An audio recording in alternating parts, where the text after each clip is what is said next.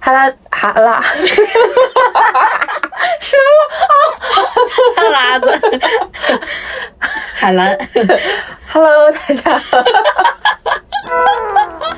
这个业务有点生疏。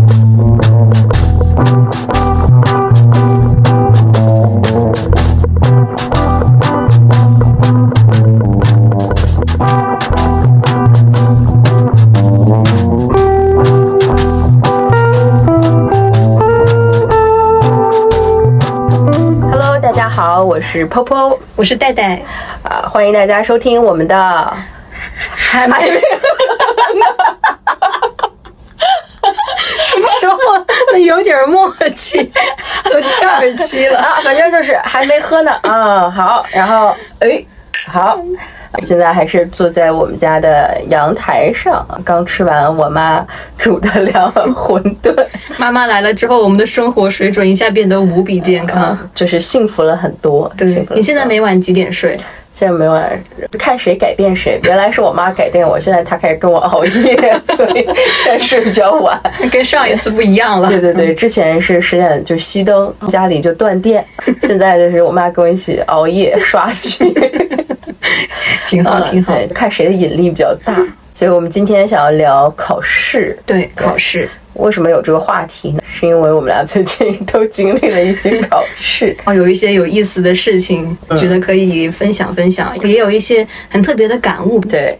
那我们先说说最近参加什么考试了。先，你先说最近参加了什么考试？我最近参加的考试就是学校规律性的期中、期末考试。上一个参加的比较特别的，可能就是在去年十一月份的时候参加了一个法语考试，嗯一个等级考。先说说法语考，就是当时为了准备考试，考前就是临时在网上买了一些备考资料，然后当时那个备考机构就送了我三次口语模拟，就是咱咱哦们在当时你还让我给 你干嘛了？就注册关注公众 号，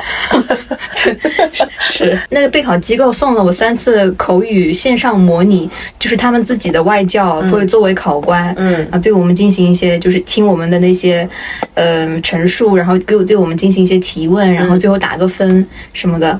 我第一次参加的时候特别特别紧张，因为我就感觉自己从八月底报名一直到那时候就没有进步，感觉嗯就学了什么都忘了，更呃更别说我还一次都没有真的张过口，也没有见过法国人、嗯或者是任何说法语的人，就这样我要去参加考试了。嗯然后一进入那考场，我看到那个考官是个帅哥，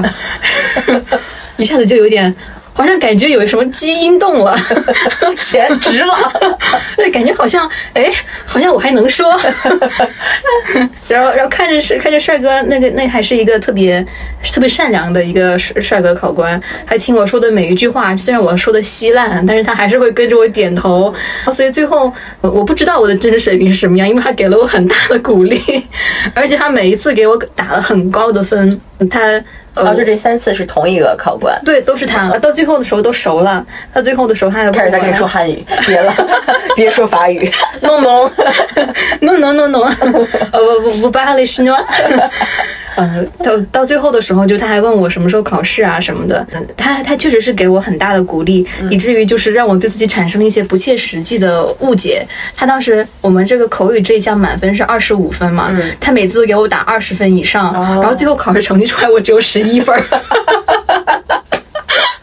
我当时在帅哥面前觉得自己特别能说会道，像是小鹦鹉一样，天叽里呱啦叽里呱啦的。那我觉得可能几个变量，第一就是你正式考试的时候不是帅哥，考官不是帅哥，这这你你判看断失对误不对？了，像你这样的一个人，你看我 太啊，我判断失误了，啊等一下。哦，也考是一试个帅那哥，天也是个也是啊个是个帅帅哥哦还是个成熟系帅哥，啊哦，那那只有第二个原因了，就是就是 他还没有那个帅。 没错，不还有原因，就是他不够善良。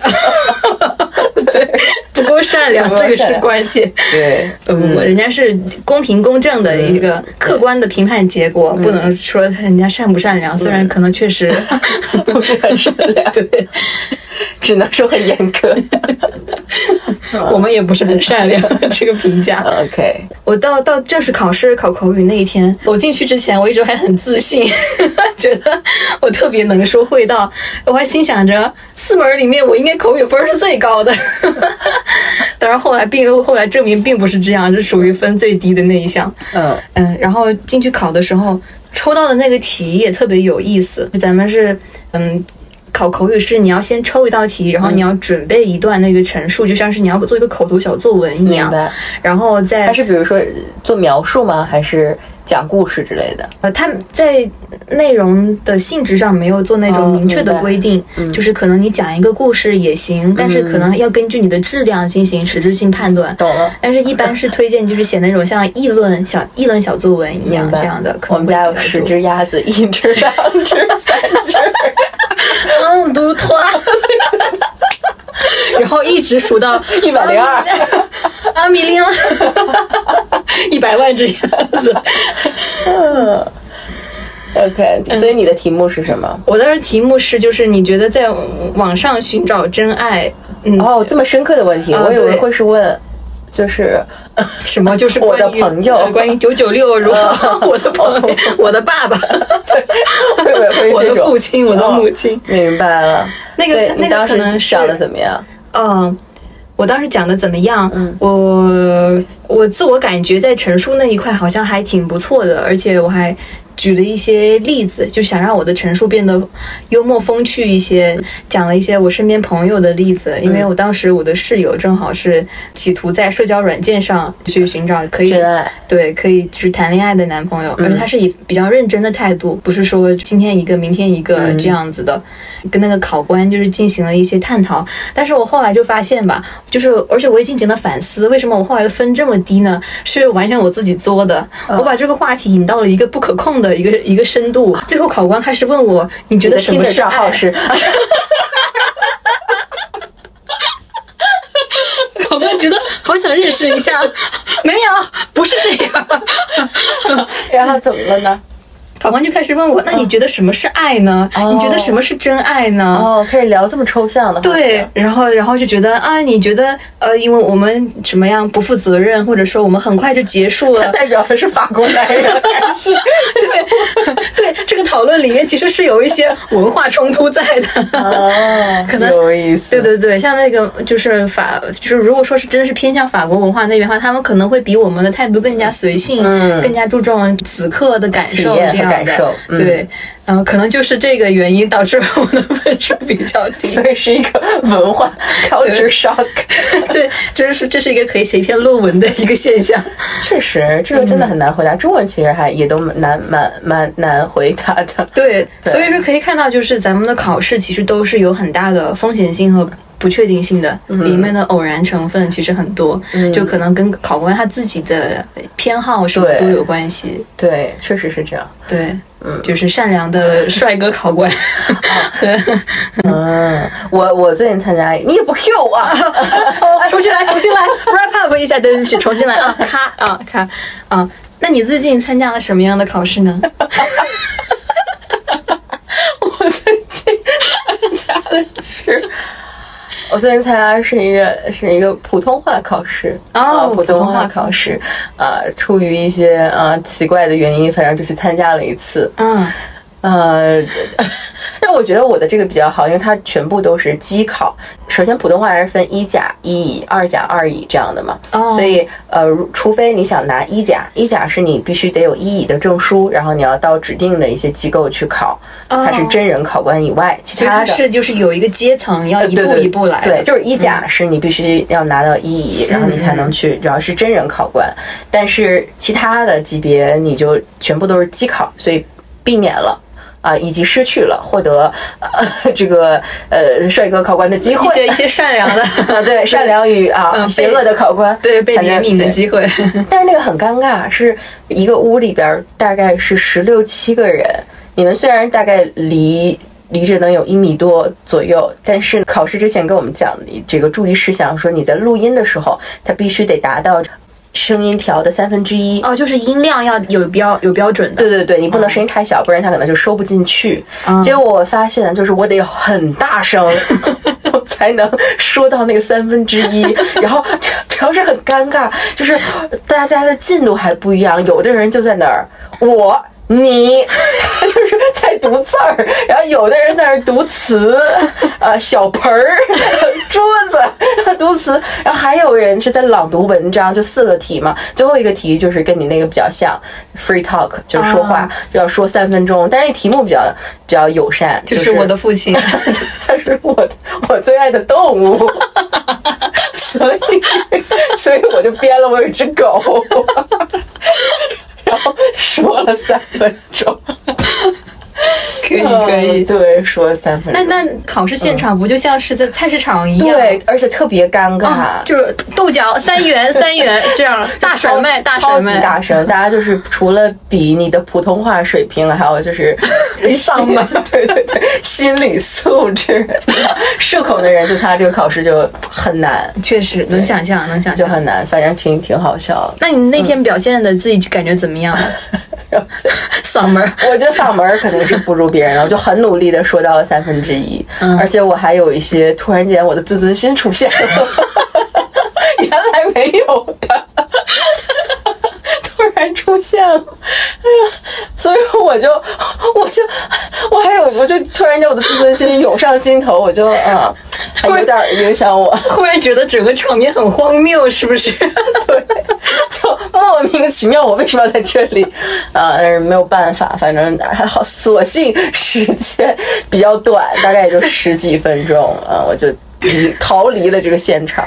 嗯，还挺搞笑的。 这个确实是很搞笑，首先 搞到一半儿，自尊心发作 了。 是什么？我怎么有这个？ 对，确实啊，当时整个人就是觉得，嗯，这地方不属于我，就赶紧逃 走。但是应该还相对来说是国内相对好通过的考试了，就只要你的目标不要太高，嗯我觉得就还好，还好。 所以你的目标是对，阿巴阿巴，我的目标，我的目标就是一一一乙或者二甲吧，都可以。嗯，只要能够顺利通过对就都还行。对，还可以的，嗯，不过我觉得你可以 的，你的我觉得你口齿很清晰。突然开始进行一些专业点评，口齿清晰， 要不你来点评一下我的法语？ 不行，啊我不行，我对只这对个帅不哥说得出来。对对对，这个目标谈话目标不行。对，现在就是会焦虑结果什么的吗？其实这个倒不是太焦虑，因为这考试比较相对来说它没有报名费比较便宜， 不像我的法语两千块，对，它又相对来说可能就是考抢考位还挺挺难的，但是就是一定要拼手速，它是一场有六百个名额，我第一天报名的时候就。因为我不知道那个照片的格式，我还花了九块九调了一下 照片格式。真的，我也发现我的那个我的那个证一件照，寸照呃，文呃证件照文件夹里面有各种版本的，对对对对，就我是调完为了那个迎合，对对不对，同的需求。就我是调完那个之后，他就说六百个名额没有了，我就第二天再等。就报上了，就是要非常非常快。我看微博上其实还有好多人就代报名，就是要两百哦个快代报名的。就黄牛、哦像抢票一样，对对对对嗯对，但不支持大家做这个事情啊。虽然对对对我们我这们这个众多的几位观 众，对对 对对，不支持这种事情。对对对哎， 对，嗯听说好像呃，就是一个一个题外话，好像听说前段时间北京有 live house 演出，嗯因为黄牛抢票太过分，所以就整个演出取消了。哦，这简直是对于演出者和对于观众来讲都是那是谁毁提灭出性打击。取消的？不知道，好像是被人举报了，嗯哦，所以说这个行为咱们还还是能要这样，对，咱们要严厉抵 制。抵制，坚决啊抵不制买黄牛票。那你买过黄牛票吗？没买过，好，我下我不说了。自尊心又涌起来。哎，又出现了，似曾相识。嗯，对。所不以过我觉得，就是你如果说只是别人转卖的票什么，其实这种还是很常见的，因为毕竟嗯交易这种流通，然后有些人突然没时间，这也很正常。对不过就是我觉得，就是可能要注意那种职业的黄牛对，或者是故意吵架的黄牛什么，这种要要小心警惕。对，嗯，是这样的。对，他们是扰乱市场的。嗯，突然开始今日说法，这能不能拆断那 个那个呃 拆断那个音？没少看。真的，撒贝哎宁要出嗯来那了。你感觉那你当时有担心这个法语考试的结果吗？有担心，嗯，但是呃，其实我刚刚听你在那儿讲抢考位的故事，我就在感叹，好像每一场考试它都是一个不仅仅是考试那一天的事儿，而是一个很漫长的过程。对可能是从你头脑中动那个念头起，嗯，然后一直到甚至可能是贯穿一整一整个辈子，就是一、一整个辈子 贯穿。普通话。我的 free talk 要 pass 不了了， 这我只能讲讲自己的小狗什么的。但是它可能是贯穿一生的一个东西，就是它，嗯，我我我也是这样，就感受特别深。就是当时我刚考完法语那天，其实就觉得特别的轻松。我而且我当时考完最后一门考的是口语，就是口语、跟那个成熟帅哥， 哦，所以。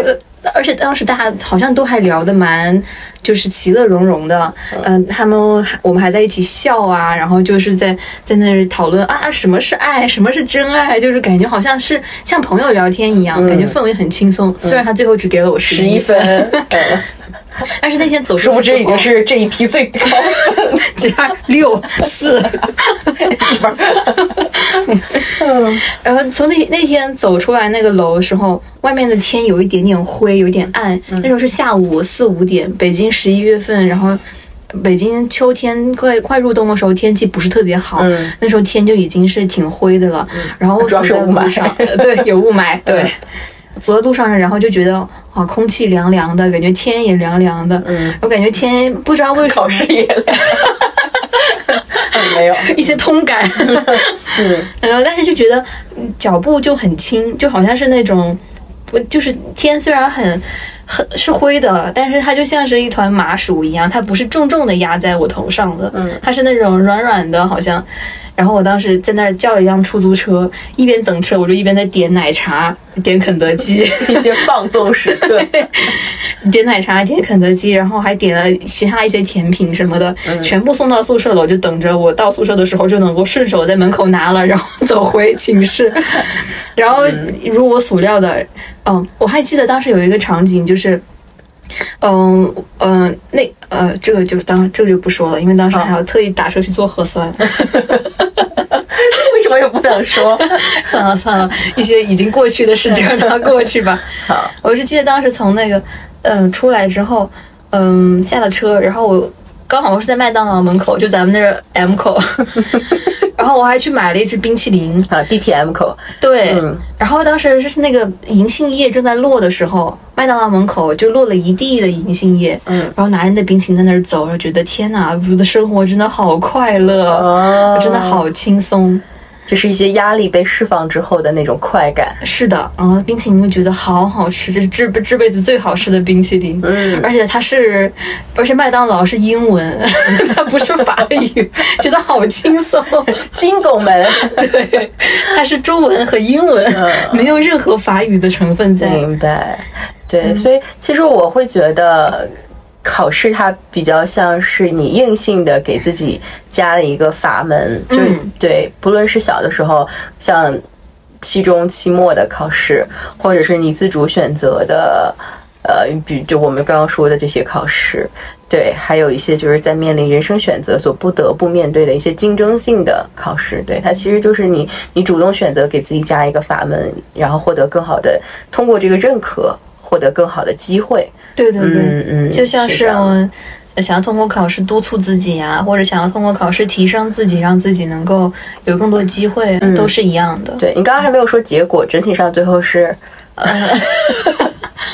呃，最后就是，呃，非常幸运的，我的法语通过了，是以非常微妙的方式通过的。它法语的及格线是五十分，它的满分是一百分，只要考五十分我就能通过了。我当时估算了一下自己，我觉得应该能考六十五分儿。六十分，六十五分，说我不这么觉 得。 后来发现还是太自信了， 而且特别好笑的是，成绩出来之后，我有个朋友问我，他说你考了多少分儿？我说你猜一猜。我是特别特别幸运，我所有人都说我是天选之子。然后我那朋友就说你不会考了五十一分儿吧？ 我说我说高了， 我只考了五十点五，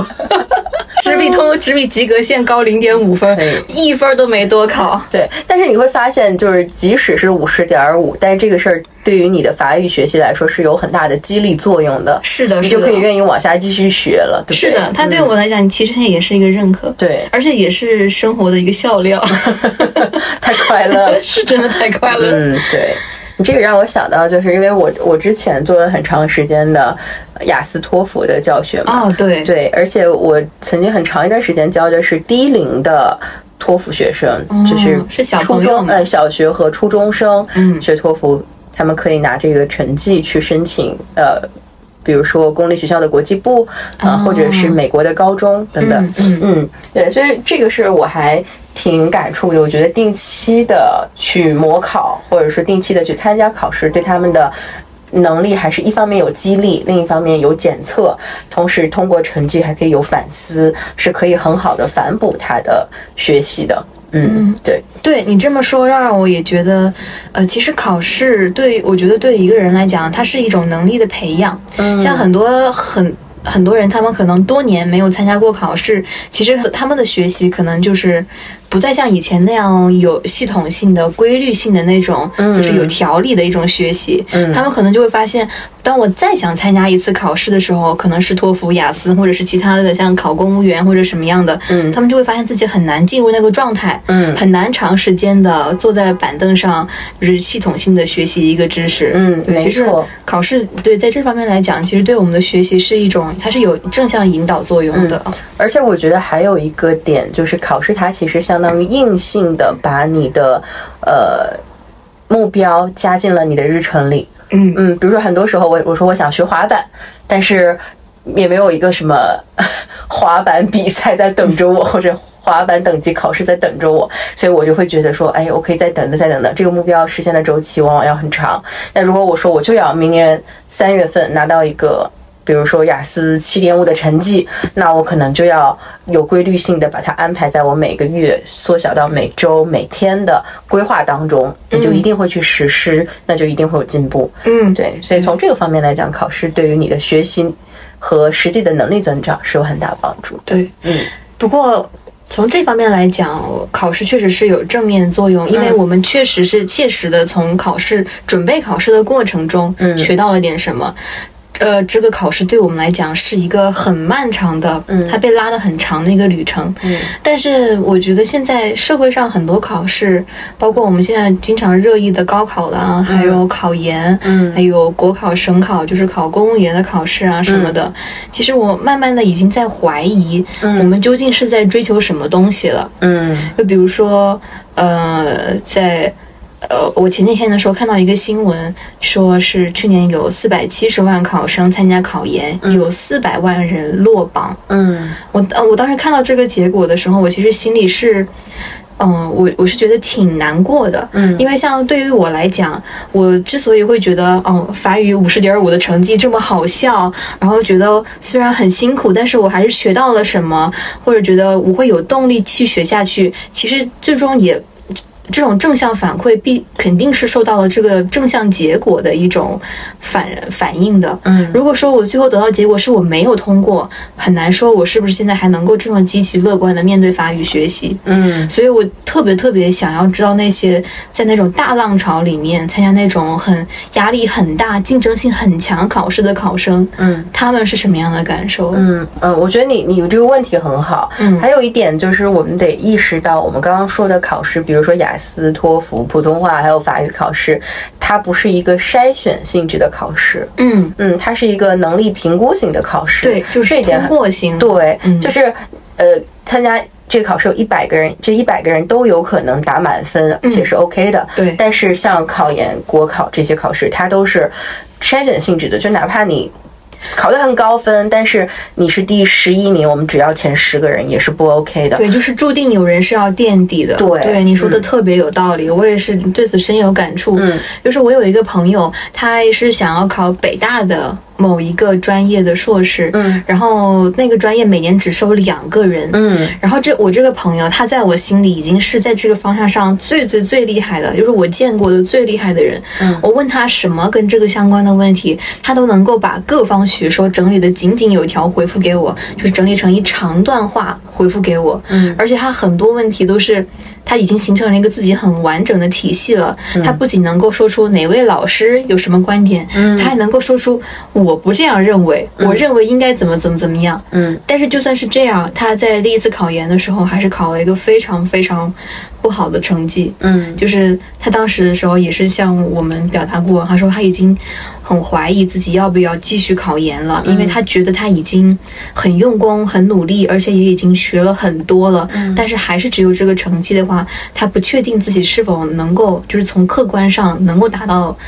那个、嗯那个标准。对，嗯而且我觉得像这些考试，就是这种筛选性质的考试，它的随机性要更大，对，对，是不，确定性也更大。嗯嗯，我觉得面对这种考试，就首先你得认清这个选择它意味着什么，嗯对，以及这个考试的实质是什么。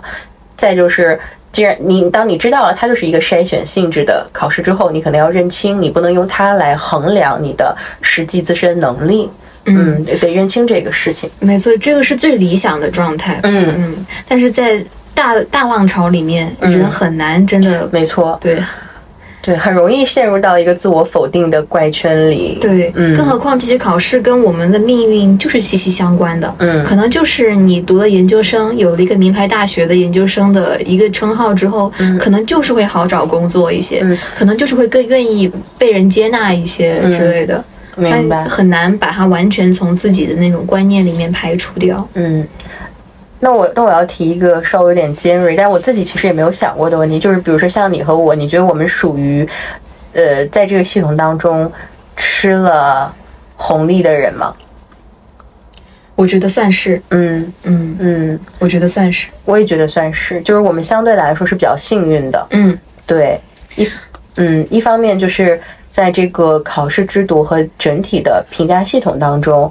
我们有自身的优势，嗯对，呃，同时也有一些，呃，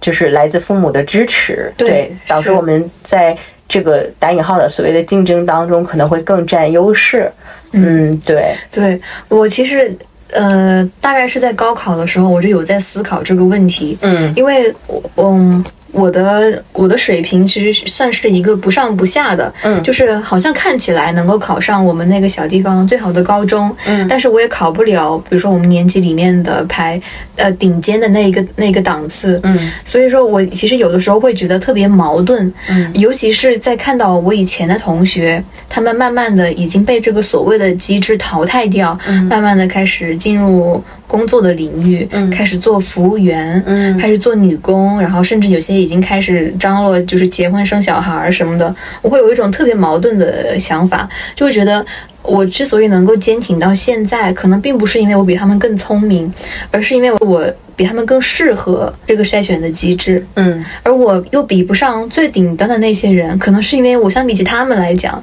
我又没有那么的适合这个筛选的机制。嗯然后我对于这个，呃，这个命运的罗盘，嗯有了一种非常迷茫的想法。嗯就是我我我其其实就是在想，就是到底是谁在决定我们的命运？嗯究竟命运是不是掌握在我们自己手里的？明白啊，开始了一些宿命论的思考，开始讲什么是真爱， 什么是爱，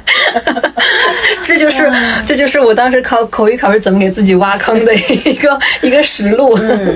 对我其实也有类似的思考，对我我我会觉得本身这个资源就是有限的，对学术的资源、成长的资源就是有限的，那它一定是会分好坏的。那比如说顶尖的九八五就是最优质的资源嘛，那可能再往后排到一本甚至到二本，它可能资源的相对来说就没有那么好。对，那在这个有限性之下，它就一定会产生竞争。所以这个竞争，首先我认为是不可避免的嘛，尤其是在咱们国家人口这么多，所以既然这个竞争不可避免，那它就一定要生产出一个机制来，让大家去获得一个优先级，谁先获得好的资源。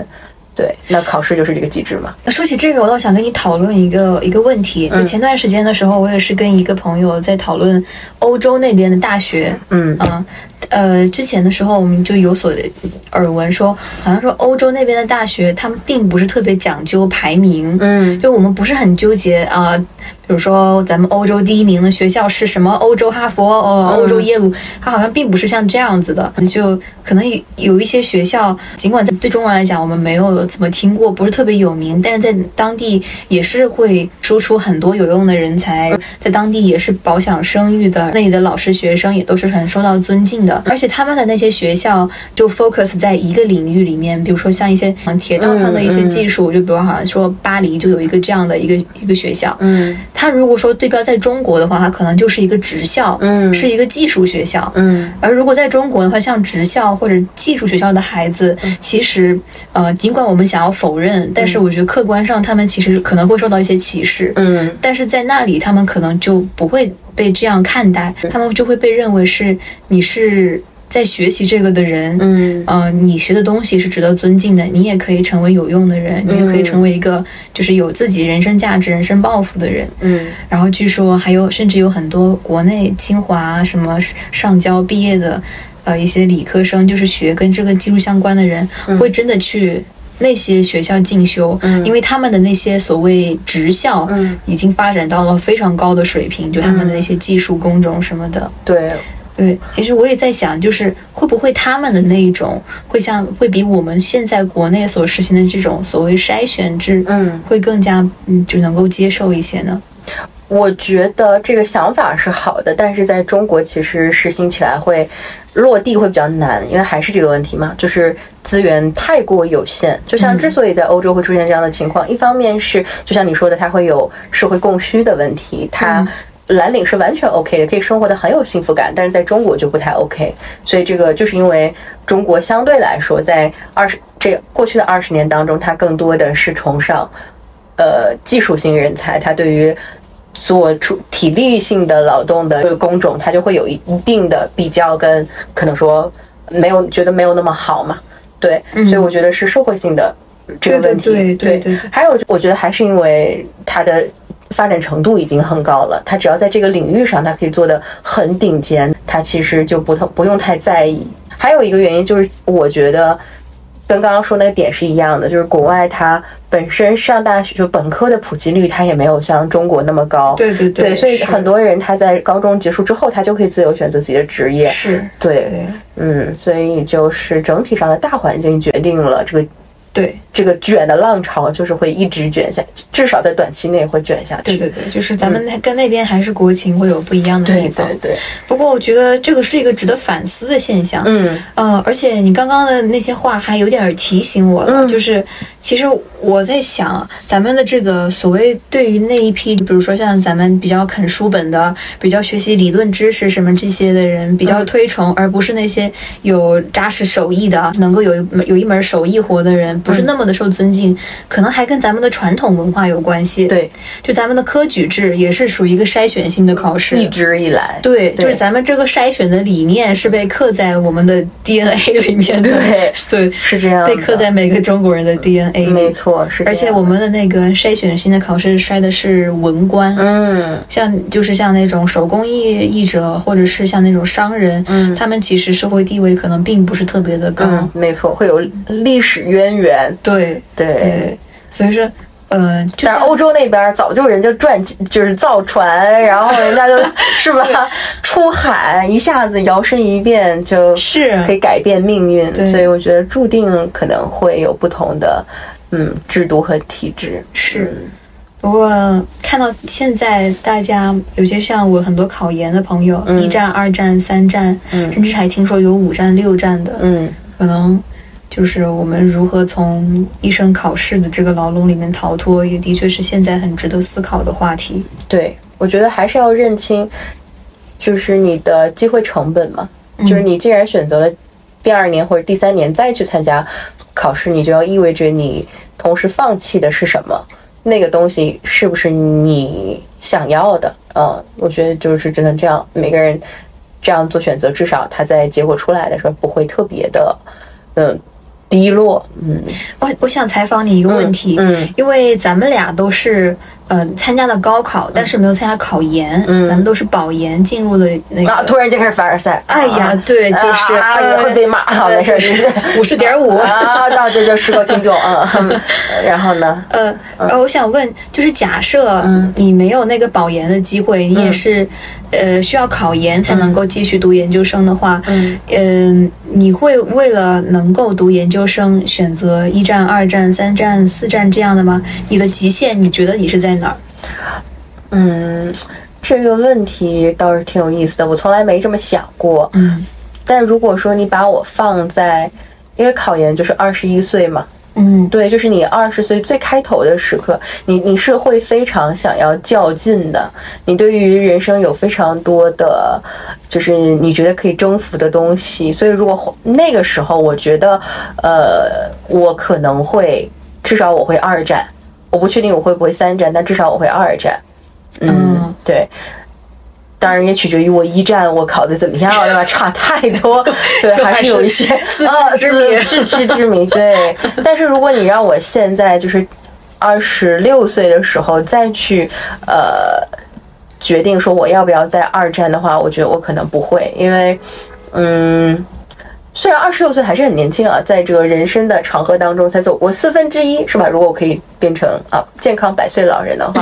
四分之一的旅程，但是我会愈发的觉得，我相对于二十一岁的我来说，我意识到一个更重要的事情，就是时间的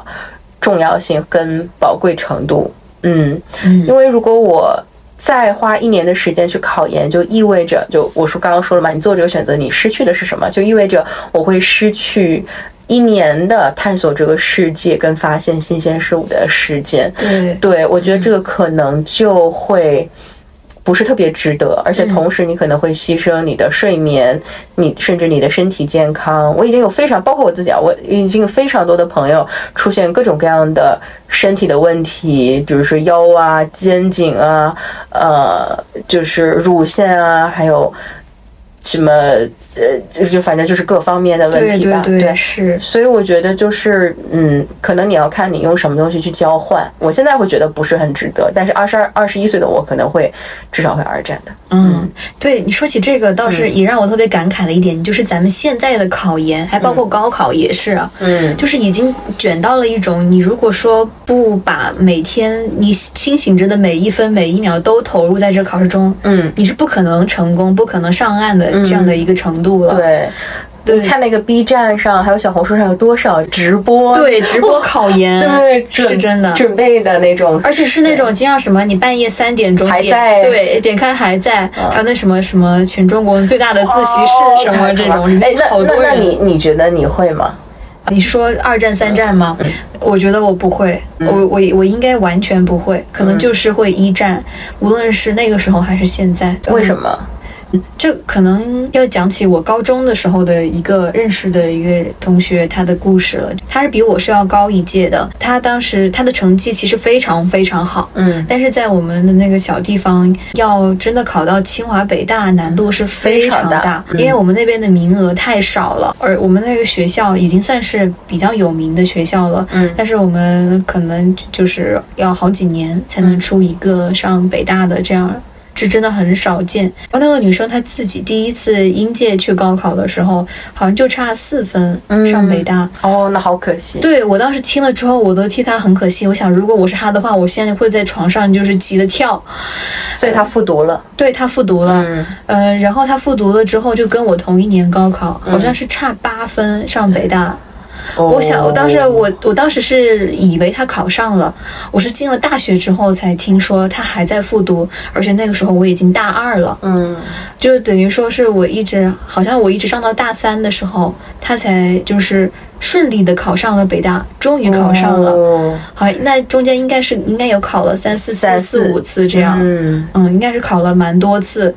我我当时的时候，我其实对他的态度经历了一个转变。嗯在我呃呃大二听到他已经要参加第三次、第四第四次复读的时候，嗯我当时态度是觉得，如果是我的话，我应该不会这样了。嗯因为我那个时候已经体会到了大学对我的改变，就是当你走出家，然后抛弃高中中那些课本的时候，你就会发现原来外面的世界这么广阔。嗯，而且哪怕是高中课本上那些东西，不说他们是不是对的，但是至少是微不足道的。嗯就是你可以学的东西其实有那么多，包括你的一道历史选择题，嗯你可能你坐在教室里面，你想五天五夜、十天十夜也想不出为什么我做错了。嗯但是它可能就是你进入大学之后，听老师一句话，嗯就一个瞬间的开悟，可能你就懂了。嗯然后除除此之外，那个时候又认识了更多新朋友，嗯又去参加话剧团，嗯，然后又参加比赛，然后又嗯出就是名你会发现，呃，即使没有去那个所谓的名校，但是对你的世界依旧可以很精彩。是的，嗯所以我当时就觉得，我绝对不会将自己人生中这么宝贵的时间用来嗯在小黑屋子里面复读。明白但是我后来听到他真正考上的时候，我对他肃然起敬。嗯因为我我绝对理解，就是自己一个人在屋子里埋头读书那种无聊、苦闷，还嗯有对自己的纠结。他肯定在无数瞬间怀疑过我这个选择是不是对的，没错但是他还是坚持下来了，嗯而且他得到了自己想要的。没错，我觉得每一个就是能够奋力争取自己想要的东西，并且都还甚至能够如愿以偿的人，都是很值得尊敬的。嗯。那是他的人生，所以我觉同意得他也很了不起。同意。嗯，其实我会觉得，当我们当我站在一个，呃，就我我我经常会有这种时刻，就是比如说我们俩在这聊天，然后我会哎跳出这个，我们俩呃跳出我的灵魂，我的身体啊然后我的灵魂站出来，然后去审视我们俩的聊天。我会觉得，可能在某些时刻，我们俩听起来会有一些，呃。打引号的自以为是，就是其实也有很多人他就是要不得不选择去考研，可能对对，可能改变是他现有生活的方式就是对考研。嗯对但是其实我觉得咱俩想说的是，可能不要把它局限于这一个选择上，可能还会有很多其他的选择。对对对嗯对对对对，就是呃，这个呃有这个机会，嗯就是好好争取。但是如果说错过了它，或者没有争取到，嗯其实也是非常平、非常正常的事情，也还有其他的机会。但是这个话这样说，好像又有些站着说话不腰 疼。嗯对，我我觉得还是就是只要你想清楚你。做这个选择，它的呃，一是这个选择本身是什么，同时就是你放弃的是什么，你的机会成本是什么。如果你衡量之后你觉得 OK 值得，那就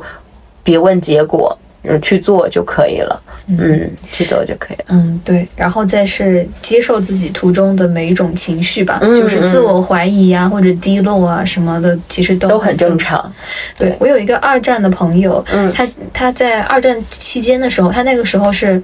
因为是大概从大三的第二个学期开始准备一战嘛，嗯然后二战的话就等于是大大四嗯四的那个第二个学期和在家备考的半年，嗯是这样的一个结合的一个时间段。嗯他到了在家备考的那段时间的时候，他应该心态就挺不好的，就是会，呃，他有一次给我发了一个文章，就是是一群和他处境类似的年轻人写的那种采访稿似的，就是说他们是新的啃老族，嗯他们是因为为了要考公或者为了考研在家待业嗯的，然后可能会因为自己的这种处境跟父母闹矛盾，嗯父母可能有些会劝他们啊、你还是去找工作吧，嗯或者是埋怨他们学的还不够努力，嗯他们就会感觉自己好像跟这个家脱离了关系，我是寄人篱下的一嗯样不被这种爱感觉，对，嗯嗯，就是看到这样瞬间的时候，其实会很心疼他，嗯但是又不知道说什么，嗯就是只能够说，就是像有这样的情绪、这样的瞬间也很正常，嗯就是嗯，能让他过去就让他过去吧，嗯，嗯，对，我觉得其实考试它，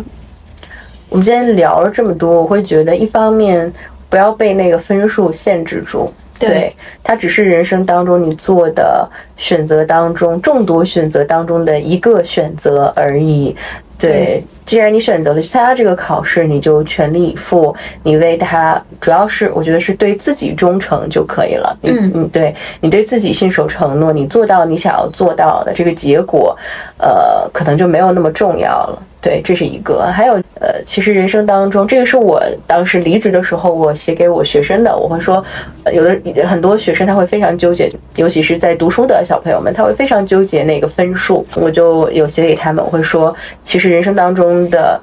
很多重要的考试是没有分数的，对，对，这个分数不能定义任何事情，所以往往是这个过程才是最重要的。对，我觉得无论是考试还是人生的其他任何经历，我觉得都值得谨记的和时刻提醒自己的一话一句话就是：没有什么事情会让你彻底的功成名就，也没有什么事情能彻底把你打倒。嗯，嗯，所以就是享受人生本身吧。我现在是这个心态，对对，享受人生本身吧。对，说不定人生本身也是一场考试呢。 希望我可以五十点五。五十点五，天哪！想到这个数字，我就觉得好骄 傲。我是什么天选之子？嗯天哪！那我们今天就聊到这儿吧。嗯嗯，好的，谢谢大家收听我们的，还还没喝呢。下期见啦，拜拜拜